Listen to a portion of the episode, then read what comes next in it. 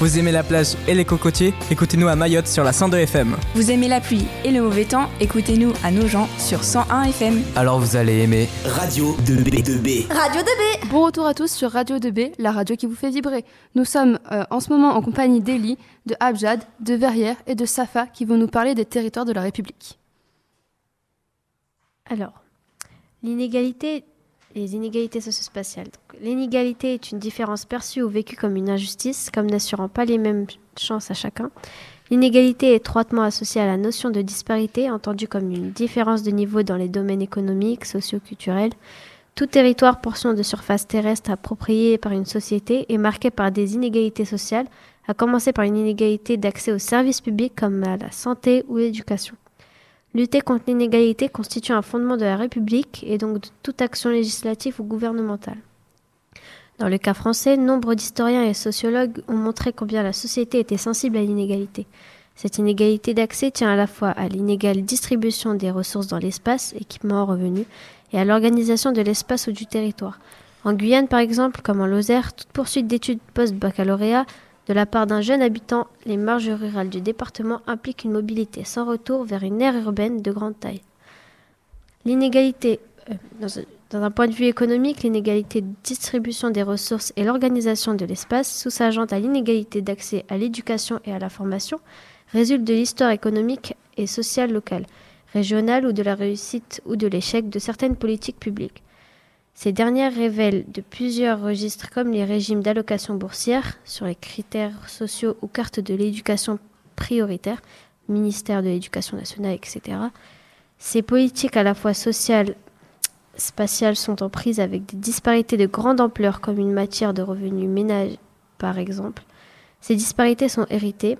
En Nord-Pas-de-Calais, la crise industrielle des années 1980, charbonnage, sidérurgie, sidérurgie textile a durablement paupérisé l'ensemble de la société en dotant cette région des plus forts taux de chômage depuis 30 ans.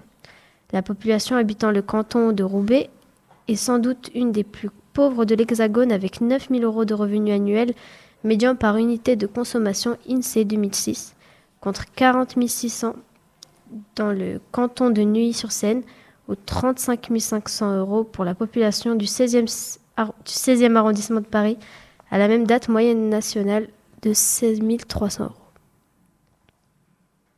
n'est pas condamné à l'échec. Pour nous c'est dur, mais ça ne doit pas devenir un prétexte. Si le savoir est une arme, soyons armés. Car sans lui nous sommes désarmés. Malgré les déceptions et les dépressions, suite à la pression que chacun d'entre nous ressent, malgré la répression et les oppressions, les discriminations, puis les arrestations, malgré les provocations, les incarcérations, le manque de compréhension, les peurs et les pulsions, leur désir de nous maintenir la tête sous l'eau transcende ma motivation, nourrit mon ambition. Il est temps que la deuxième France s'éveille. J'ai envie d'être plus direct. Il est temps qu'on fasse de l'oseille. Ce que la France ne nous donne pas, on va lui prendre. Je veux pas brûler des voitures. Je veux en construire puis en vendre. Si on est livré à nous-mêmes. Le combat faut qu'on livre nous-mêmes. Il suffit pas de chanter. Regarde comme ils nous malmènent. Il faut que t'apprennes, que tu comprennes et que t'entreprennes avant de crier. C'est pas la peine, quoi qu'il advienne, le système nous freine. Et alors, t'es un lâche ou un soldat Entreprends et bats-toi. Nous, banlieusards et fiers de l'être, on n'est pas condamné à l'échec. Diplômé, éclairé ou paumé, en 4-4 entrômé, gentil ou chômé, la banlieue a trop chômé. Je sais ce que la France promet, et que c'est un crime contre notre avenir que la France commet. C'est pour les discriminer, souvent incriminés, les innocents qu'ils traitent comme de vrais criminels. On a l'image des prédateurs, mais on n'est que des proies, capables, mais coupables, exclus de l'emploi. Si je rougis comme un lion, c'est que je compte pas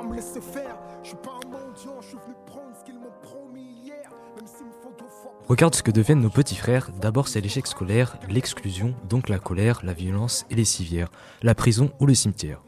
Les petits frères s'inspirent fortement de leurs grands frères. C'est un cercle vicieux que Kerry James essaye de faire comprendre à ceux qui l'écoutent que l'échec scolaire amène à la violence et à la prison. Les inégalités socio-spatiales du champ de l'éducation s'expliquent aussi par les pratiques des habitants face à l'offre de formation. Ces pratiques, choix d'orientation, poursuite d'études, mobilité, évitement scolaire, etc., sont en partie motivées par un effet de territoire, à savoir l'effet d'un sentiment d'appartenance à un territoire, comme une portion de surface terrestre appropriée par une société pour reproduire des besoins vitaux. Le CNSCO a ensuite mesuré la stabilité des équipes enseignantes au sein d'un établissement, élément fondamental dans la réussite scolaire des élèves. Selon les chercheurs en France et à l'étranger, la part des enseignants affectés dans les mêmes établissements depuis au moins 8 ans est de 28% de territoires parisiens et de banlieues, qui sont Neuilly-sur-Seine et Boulogne, qui sont très favorisés, contre 30% dans les banlieues résidentielles favorisées et dont 22% dans les quartiers défavorisés et 17% dans les quartiers les plus défavorisés. Les chercheurs du SNCO ont ensuite passé au TAMI les résultats du brevet de 2017, l'examen national que passe un élève en fin de troisième. Si l'écart de résultats entre les élèves du quartier les plus favorisés et ceux des plus défavorisés est relativement faible, 89% de réussite pour les premiers et 83% pour les seconds. Le constat est très différent lorsqu'on ne se rend compte que des notes des épreuves écrites nationales, qui représentent 50% de la note finale. Les 50% restent provenant du contrôle continu pendant l'année scolaire. Ainsi, en se basant seulement sur les notes des épreuves finales, 56% des élèves de Paris, de Neuilly-sur-Seine, obtiendront l'examen, contre seulement 23% dans les quartiers les plus défavorisés. C'est un chiffre montrant donc une égalité dans les acquis scolaires et dans les inégalités scolaires. Les inégalités sociales de santé recouvrent les différences d'état de santé entre individus ou groupes d'individus, liés à des facteurs sociaux et qui sont inéquitables, c'est-à-dire moralement ou inacceptables, et qui sont potentiellement évitables.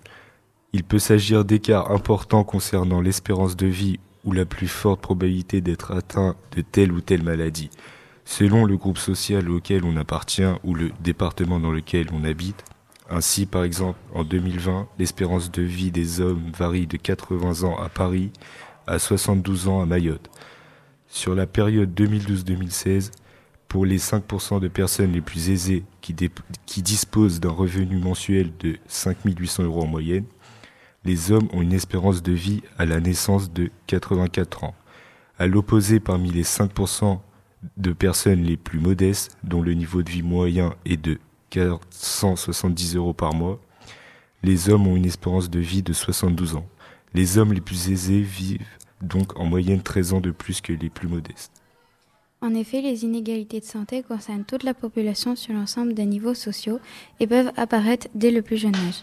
Des mesures favorisent l'égalité des chances pour tous et pour les populations les plus vulnérables, permettant de les éviter.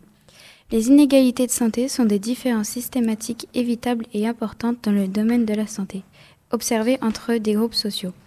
Elles résultent d'une inégalité de distribution d'une multitude de déterminants sociaux tels que le genre, le revenu, la scolarité, le métier, le soutien social, mais aussi d'autres déterminants plus globaux, tels que les politiques sociales. Ces déterminants sont à l'origine des inégalités de santé définies comme toute relation entre la santé et l'appartenance à une catégorie sociale. Ces inégalités s'accompagnent d'inégalités territoriales d'accès et de services ou à l'emploi selon les territoires. Elles s'accompagnent aussi de disparités de qualité de vie, d'environnement et de travail.